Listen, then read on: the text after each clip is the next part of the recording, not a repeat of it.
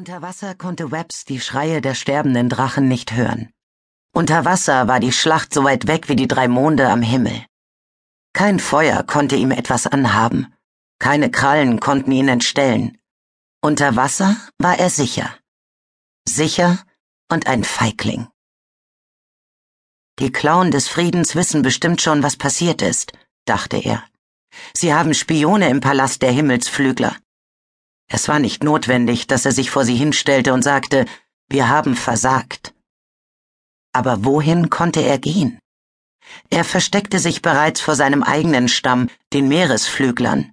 Musste er sich jetzt auch noch vor den Klauen des Friedens verstecken? Er schwamm zur Oberfläche des Flusses und steckte vorsichtig den Kopf hinaus. Es war dunkel.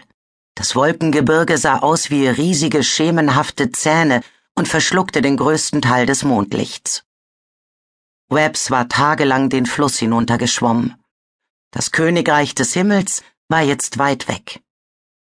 Das Königreich des Himmels und die fünf Drachlinge, die zu schützen er geschworen hatte. Webbs hiefte seinen langen, schmerzenden Körper aus dem Wasser und war schon drei Schritte auf den Wald zugegangen, bevor er die dunklen Schatten bemerkte, die auf ihn warteten. Er wirbelte herum, doch aus dem Fluss hinter ihm tauchte ein weiterer Drache auf, der ihm den Rückweg versperrte. Seine grünen Schuppen hatten ein schwarzes, spiralförmiges Muster, und seine Zähne schimmerten im Mondlicht. Webbs, sprach ihn der Meeresflügler freundlich an. Webbs zog seine Krallen durch den Schlamm der Uferböschung. Nautilus, sagte er und hasste das ängstliche Zittern in seiner Stimme. Ich habe wichtige Nachrichten für die Clown. Was du nicht sagst, erwiderte Nautilus. Ich nehme an, du hast dich auf dem Weg zum üblichen Treffpunkt verlaufen. Deshalb haben wir uns gedacht, es wäre besser, nach dir zu suchen, meldete sich eine der dunklen Gestalten mit einer Stimme, die wie tropfende Eiszapfen klang. Cirrus, dachte Webbs. Es war nie ein gutes Zeichen, wenn der Eisflügler auftauchte. Die Himmelsflügler haben unsere Höhle gefunden, fuhr Webbs fort. Sag einfach die Wahrheit. Es ist nicht deine Schuld. Und äh, Königin Scarlet hat die Drachlinge mitgenommen. Ja, meinte Nautilus trocken. Das haben wir uns schon gedacht. Erzähl uns alles, zischte Cyrus.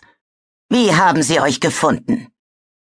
Na ja, sagte Webbs langsam, Angefangen hat es damit, dass zwei der Drachlinge versucht haben wegzulaufen.